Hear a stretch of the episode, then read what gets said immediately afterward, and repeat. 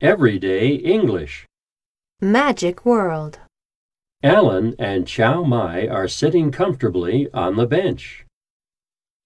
Listen, the worst restaurant. Don't go there. So, what's the best restaurant to go to? Pizza Hut. It's close to my home. All the food there is fresh. Everybody likes it.